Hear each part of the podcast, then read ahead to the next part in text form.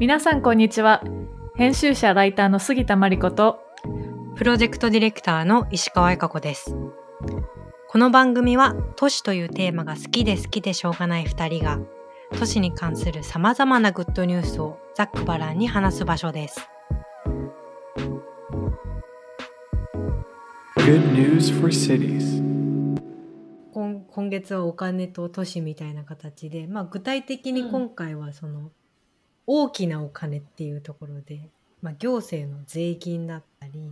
そういうものがどのように使われているのかっていうのをちょっと見てみようという回です。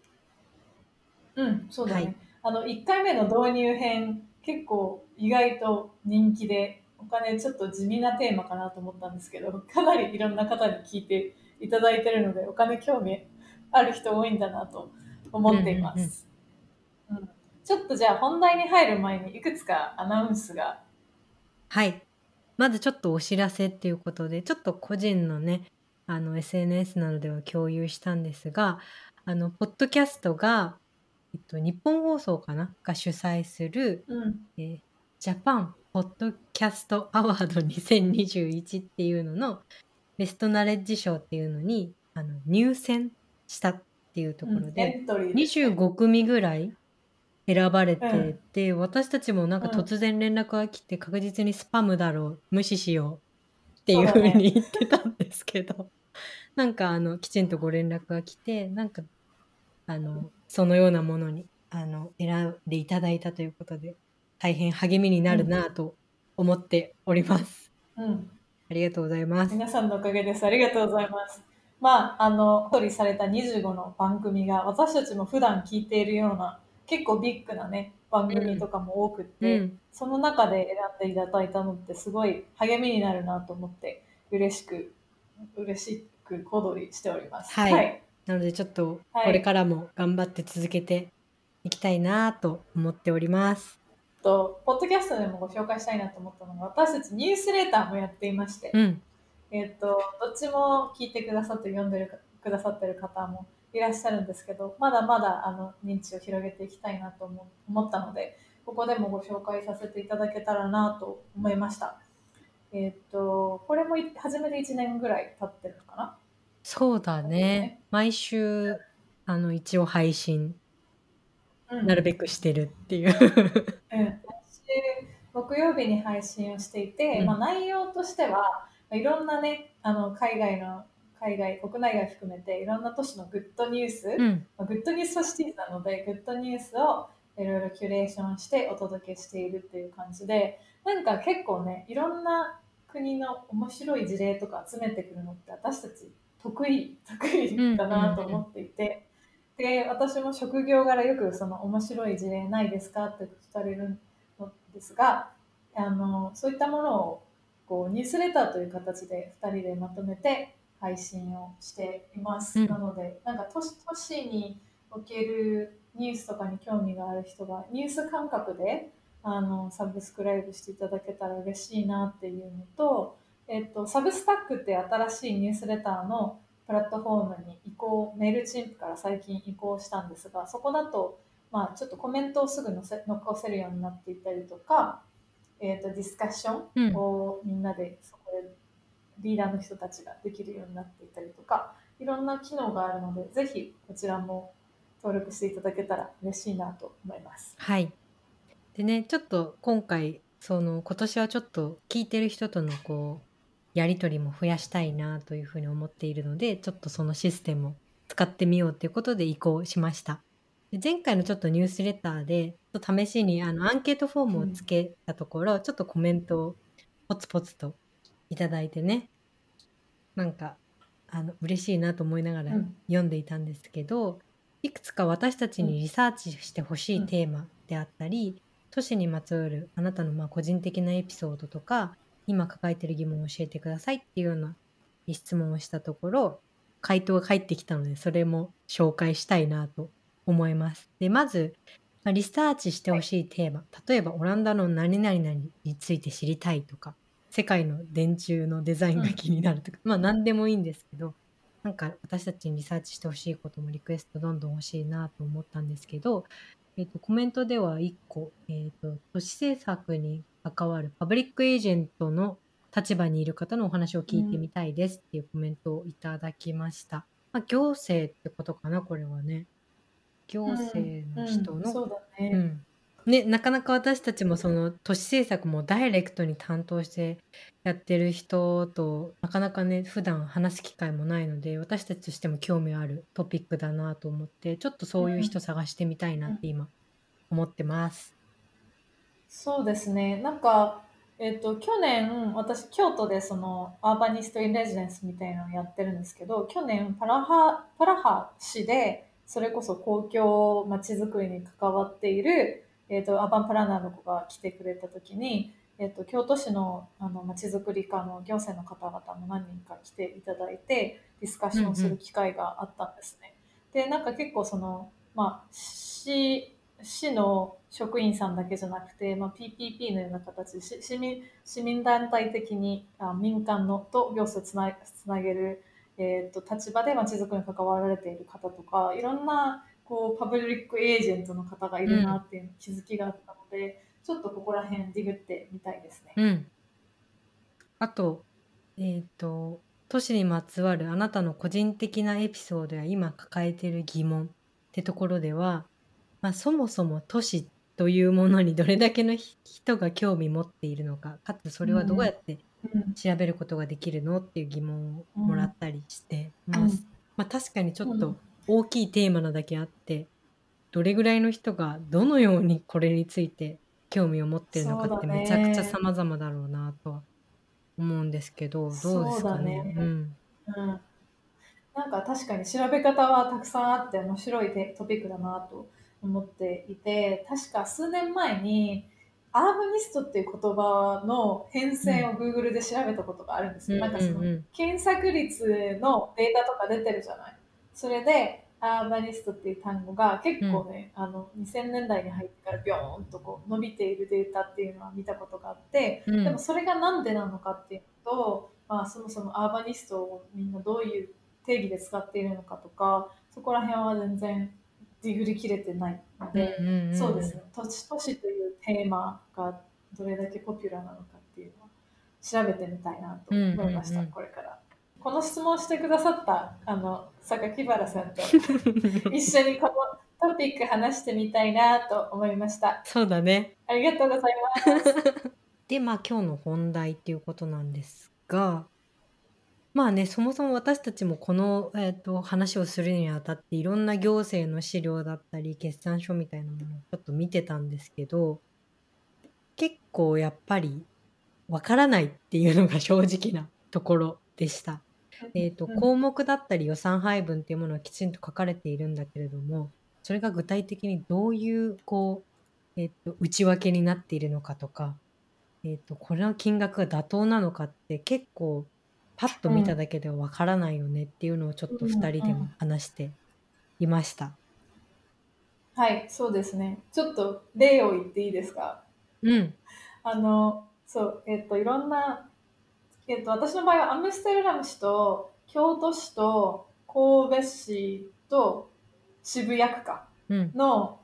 えっと、チョイスが謎ですけど、あの住んだことがある場所で、あの、の決算書というか、その街づくり財財務報告書みたいなのを探して読んでいたんですね。で、基本的にみんなちゃんと出してる。きっと、あの、それが義務で義務付けられていて、えっと、どの項目にどれが使われましたっていうのは、基本的に、まあなんかウェブサイトで探しにくさとかもあったんですけど、PDF でちゃんとダウンロードできて、読みやすいな、アクセサブルだなっていうのは感じました。で、うんなんか、あとはその具体的な事例で言うと、あの個人的に興味があって見たかったなっていう数字が、京都市の、えっと、私が住んでいる、えっと、浄土寺っていう町、えっと、左京左京区の、えっと、家の目の前にある公園のトイレがずっと改修されてたのうん、ね。うん、で結構完成したのもあの京都っぽいちゃんとしたやつだったんだけどこのこれに一体どれぐらい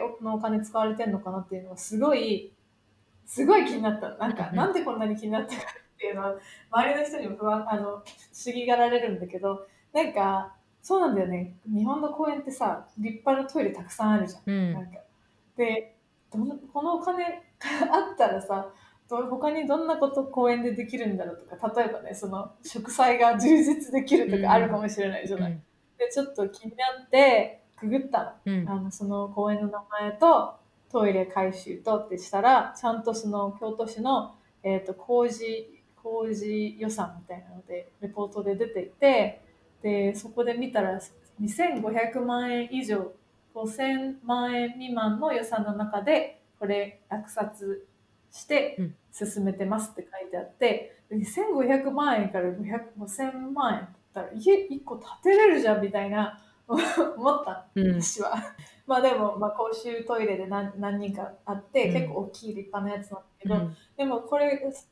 これはそれ本当にこう工事費だけなのかとか、うん。まあ、なんか人件費どれくらいかかってるのかとか、うんうん。なんかきっとこの中にもからくりがあって数字だけ見せられても全然わからないなっていうのが、まあ、高い低いっていう個人の物差しの中でしかうん。測れないなと思って多分これ行政の、ね、方だったらこういう予算とか普段目目にしてる方だったりとかすると、ね。おそらくそのセンスみたいなのがある、読み解くセンスみたいなのがあると思うんだけど今ゆか子が言ったみたいにまあわからない。普通、うん。普通のというか私たちのようなあの都市ファイナンスの専門家ではないと全然わからないなっていうのが印象でした。うんうんうんうん。そう。でまあちょっと何かこう読み方情報の読み方みたいなのも含めて何か面白い媒体はないかなっていうところで前回、えっと、ポッドキャストに出演していただいた、えっと、坂口さん。はい、えーが、えー、と携わっているリーサスっていう地方経済分析システムっていう、まあ、データベースがあってそれをちょっと以前からちょっときちんと見てみたいよねって話してたので、今回はちょっとそれをうん実際にいじりながらどういうあのー、うんこの数値からどういうものが読み取れるのかってちょっとあのやってみたいなと思っております。これは、えっと、誰でもアクセスができるんだよね。うん。えっと、リーサスって調べたら出てきて、すぐ出てくるのと、まあ、概要欄にもリンクを貼っておきましょう。ん。う。地域経済分析システム、うん。うん、 Regional Economy Society Analyzing System の RESAS らしいです。はい。で、今一緒に開いていて、で、メインメニューからいくと、まあ、人口とか、うん。企業活動とか観光とかあと医療福祉とかいろんなこう、ちえっと地方自治体のデータうん。を、えっとデータビジュアライズして分かりやすく載せているところで、うんうん。その中に地方財政マップみたいなのもあるあって今見ています。地方財政マップって選択すると、まあ、自治体の財政状況の比較だったりとか一人当たりの地地方税の割合とか、市市町村民税法人分うんなんだろうねこれうんとか一人当たりの固定資産税とかのデータが地図で見れるうんって感じだね。一人当たりの地方税ってちょっと気になるね。そうだね地方税納納税してる身として。ちょっとじゃあそれを見てみますかうん。これはクリ一ック人当たりの地方税。うん。クリックすると、地図が、日本の地図が出てきて、うんうんまあなんか色別に一人当たりの地方税が高いところが赤で、低いところが黄色でみたいな感じで見えるようにうんうんうんなってるね。で、これが、えっと、グラフの表示も今見ていたらできるようで、例えば京都市の一人当たりの地方税の年度別の変遷みたいな。あー2015年からめっちゃギュッと上がってるとか、はいなんかはいは2018年から2010年の間で、え、すごいね。なんか50%ぐらい下がってるとか、そういうのがわかる。なんでなんだろうね。いグラフはわかりやすいねわかりやすいね。あと、一人当たりの地方税順位で、京都府は28位だそうです。1位がもちろん東京都。うんで、2位が愛知県で、最下位は最下位出てこないね。でもこういうふうに順番で表してくれる。沖縄とかかな？あ、うんどうなんだろう？沖縄ってさ、あの、あ、そっか、沖縄確かに47位。長崎も低いね。でこういうふうに見れ見れるのはすごいわかりやすいなと。リーサスいいですね、これ。うん。で、自治体の比較とかもできるの？うん。自治体財務状況の比較っていうのを今見てます。今見てるのが2018年度なので、まあ、年度別に比較ができると。やっぱまあ首都圏、今、そうだね、首都圏高いね。首都圏は財務状況が良い。東北とかになると、やっぱりちょっと落ちてくるっていう感じかな、うん四国とかね。これって表示年度最新だが2018年なのか。最新が2018年だ結構そのいろんな行政のデータって私もよく仕事の関係とかで見ることもうんうん。多いんだけれども、最新でもやっぱ2年前とかそういうのが多いかもしれない、ひどいところで言うと最新2016とか普通うにん。ある感じだな、あとなんかこのデータで目的別歳出をうん。比較することもできて、こう色別でねあの歳出決算額の比較構成比みたいなのが出てて、うん、全国平均と京都を比較したりとか例えば、北海道を今追加したんだけど他のこう都市を入れて比較したりとかもできる。わかりやすいね、これ。もうその行政に眠っているデータみたいなものをきちんと一括で集めて、それをこうんうコンペア、比較するっていうのうんにちゃんとこう情報の整理が必要だから、うん比較で見れるぐらいあの整理してこういうウェブサイトを作ってくださっているうん。ところはすごいなと思います。うんで、ここからじゃあどうすれば？使えるかだよね。ちなみにこの東京都の一番右の、それなん、その他とか？そう、そう、これがを見てるところ、その他がかなり、えー、と財政をの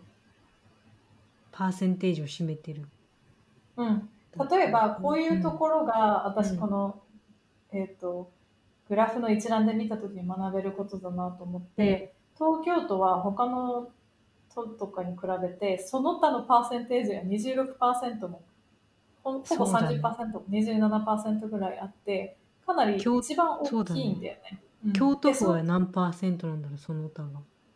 京都府9%か。は9%。うん。なので、なんか他の都市と比較しても東京都のその他率が高くて、うん。かつそのその他の中に何が入ってるのかってわからないなと思って、なんかそのデータのさ、行政で、行政だけじゃないけど、その都市のデータの授業とかで昔さ、やってたことを思い出してたんだけど、その他が一番多いっていうのは一番ダメらしくって、その他ってなんやねんみたいな。うん。グレーとかね、だからそういうここで何のものものが使われてるのかなとかそう確かいうの。に見てよ。だってさ、ね。全国平均の教育費うん、のパーセンテージがより、東京都の教育費のパーセンテージがめ結構低いよね。あそうだね。低いね。うん。確かというような視点からディグることができるってことですね。例えばじゃあ教育費にフォーカスしてちょっと調べてみるとか、うんうんうん。その他の内訳は何やねんってところをちょっとうん。紐解き始めるとか。そうだね。あとこのウェブサイトいいなと思ったのがデータ分析支援みたいなあの項目があって、うんうん。このデータをどう読み解けばその読み解くのもスキルなんだよね。きっと何もない状態でここを見ても何もわからないみたいで、みたいになるから、その時にどういう読み方をするのか特にこうこう教育文脈で、うん。あの若者向けとかに教えられるような、えっと、分析支援機能みたいなのがついてたりとかあときなるほど。ね、他にもあった授業あ授業モデルみたいな、えっとこのリーサスを使ったデータ分析のこう課題とかうんうん。ちょっとクイズみたいなのとか授業科目として使ってください課題解決能力上昇情報収集力論理的思考力プレゼンテーション能力みたいな感じでいくつかこう項目があってそこを押すと、じゃあこのリーサスを具体的に使って授業でこういう使い方してくださいみたいなリーサス for teachers みたいな項目もあるのすごいで、うん、これあったらいいねうん。教材も今ダウンロードできるって書いてあったね。うん、最高だね。うんち。ょっとこの街づくりのさ、ファイナンスというかその、はい、ファイナンスまで言ってるとちょっと大きいかもしれないけど、うん。その財政とかお金のデデータとかさ、そこら辺を専門家だけじゃなくて、もうちょっとこう、もう基礎のリテラシーとしてみんなが分かるように、こう若者向けの教育に使うみたいなのはいいなと思いました。うんうん、でもまあ、うん。このリーサスっていうサイトはちょっと素素人というかの人でもいじってみると結構、あの面白いかもしれないね。うん。グラフで分かりやすい。そう。いうあのうん。補助の数値とかも出てたり数値の解説とかも出てたりするから、うんうん。結構あの入りとしてはいいかもしれないですね。うん、そうだね、おすすめです。うん、ちょっと気になった税金みたいなところで前回ちょっと話してた、まあ、うん。マリファナとか大麻みたいなところね、うん。まうん。ああのそういったちょっとイレギュラーな税収っていうものはどういうふうに使われているんだろうみたいなところも気になったので少し調べてみたんだけれども。はい、海外の話だね。海外の話です。もちろん。はい。で結構ねアメリカとかもそのあの合法的に大麻マリファナを、まあ、購入えできるようなところがあったりしてアメリカの、まあ、コロラド州とかは、まあマうんマリファナに関連する税金っていうものをファンドにして、まあ、奨学金制度があったりとか結構その奨学金を受け取る大学生も600人を超えるっていうような予想があったりとか結構そういった学習の支援だったりに、えっと当てられるっていうのがあると。あとは、えっとでまあ、カリフォルニア州では、えっと2018年にその大麻を合法化していて、まあ、大体税収が1060億円ぐらいかなりだよね。あるらしいんだけれども、まあ、基本的にそれはその大麻産業に関するリサーチとか州の助成金だったり違法大麻の環境破壊によるのによる環境破壊の改善だったりとか、まあ、貧困家庭とか子どものケアを含む社会問題に当てられたりとか結構まあそういう社会的意義のあるようなところに税金があてがわれてたりとか。あとは今コロナで、えー、とアメリカの、まあ、あ失業者の働き口としてその大麻まあ合法大麻の、えー、と市場みたいなものが働き口としてちょっと注目されてたりとか、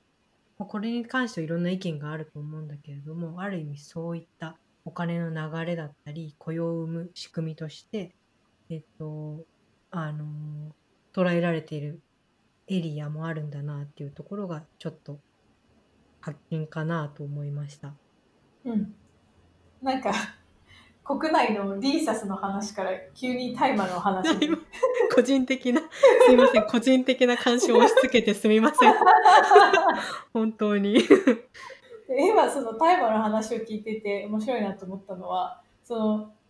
に日本だったらその大麻から大麻で税収があるとかありえないじゃない。マリうん。マリファナがそもそもかなり違法で持ってるだけであれだっけ、あのジェールにジェールなんだっけ。なんかうん。すごい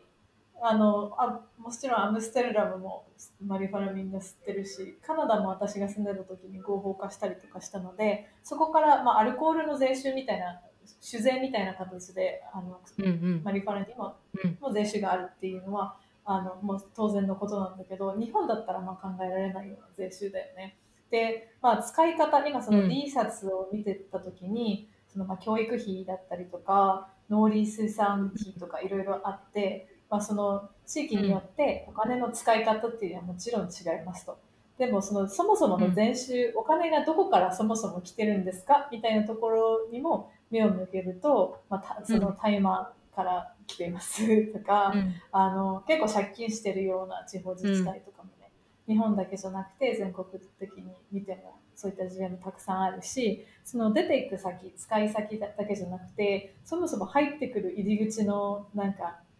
違いみたいなのも地域性があってすごい面白いなと思っていてでなんか結構その地方のあの政治みたいなところでいくとやっぱりこれがあるとえー税収が入りやすいから、うん。こういったものを入れましょう、えー、と緩和しましょう。とかそういったものもやっぱあると思うんだよね。なんうん。かスタートアップが集まりやすい年とかっていうのはやっぱりその税収的な緩和があるからであり法人税だったりね。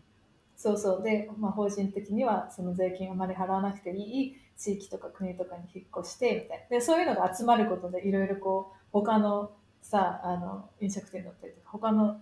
の業界も潤うとかさ、うん。なんかその政治に関わる関わるよねっていうのが、やっぱあ当たり前の話なんだけど、うんうん。今そのタイムの話を聞いていて思いました。うん。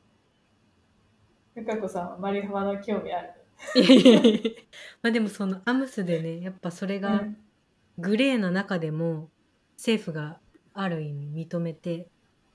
まあその税収だけではもちろんないとは思うんだけれどもうん。あの厳しいある程度グレーで共存しているっていうところにどういった理由があるんだろうっていうところで一つそのマリファナなどによる収入ってものがあのどれぐらいのボリュームがあって どういうふうに使われてるから、うんあの OK にしてる場所があるのかとかその違いみたいなところにも興味があったのでちょっと調べてみたっていう感じです。うん、いいと思います。あと言いたいことが。あともう一つ気になったのがちょっとこれもはい今後詳しく調べられたらと思ったんですけど、まあその宮下公園、まあ、宮下公園今回宮下パークってものに生まれ変わってえっ、と、えっ、と区のえっ、と民間と連携して区が公園を運営するっていうような形をとっているので三井不動産と西武造園株式会社西武造園っていうところが、えっと、その運営管理委託として、えっと、請け負っているっていうことです。なので、まあ、三井不動産とかが、えっと、そこの土地を借りてあの場所を運営しているっていうところでなんかここの公園というものの税収みたいなものもどういうふうに、えっと、使われていくんだろうってとこが一個気になったのでちょっと触りではあるんですけど調べ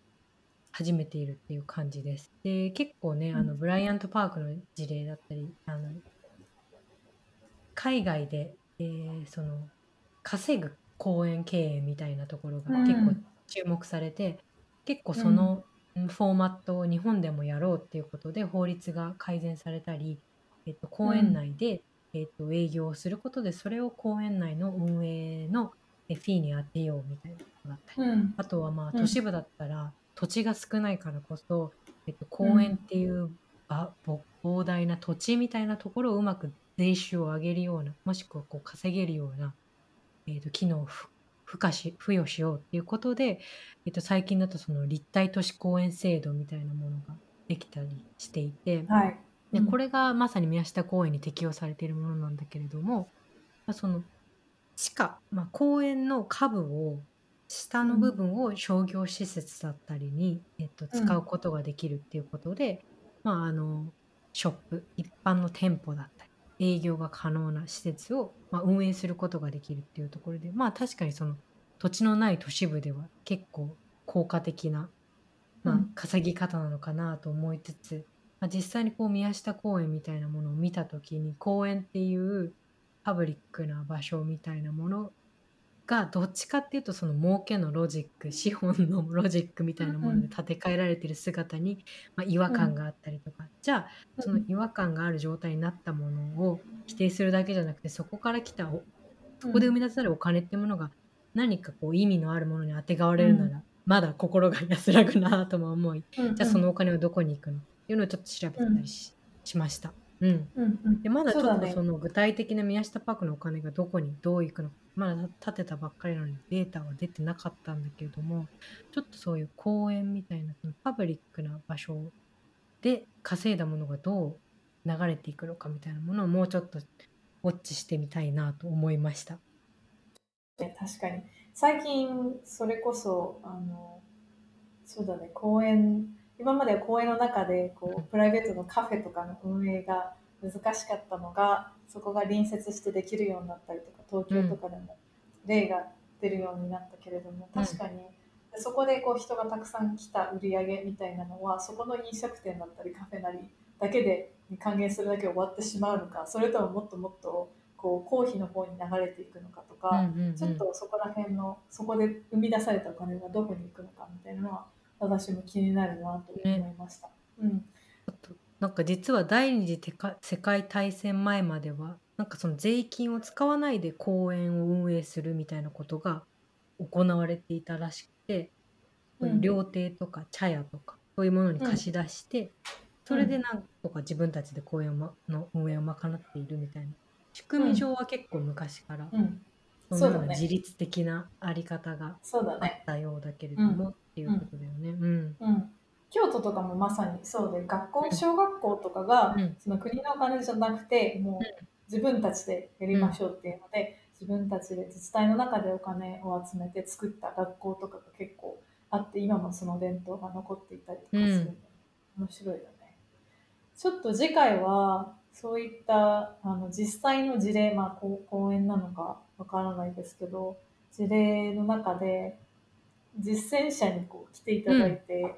ねどどお金どうなってるんですか？みたいなところぶっちゃけた話とかも聞いてみたいなと思いました。なのでちょっと候補者声をかけたい候補の方々も何人かいらっしゃるんですけどこれを聞いてくださってるリスナーの方でも、まあ、自己推薦でも他己推薦でも何でもいいのでちょっとこの人どうですか？っていうお話聞いてみたい人のおすすめがいたら教えてもらえたらいいなと思います。はい、はい。こんな感じですかね、今日は。お金って結構広いのでやっぱ難しい。たくさうん掘れば掘るほど出てくるから、うんうん、じゃあ次はプロフェッショナルに話を聞きましょう。はい、今後もこの番組では都市をテーマにさまざまなおしゃべりを繰り広げる予定です。次回もお楽しみに。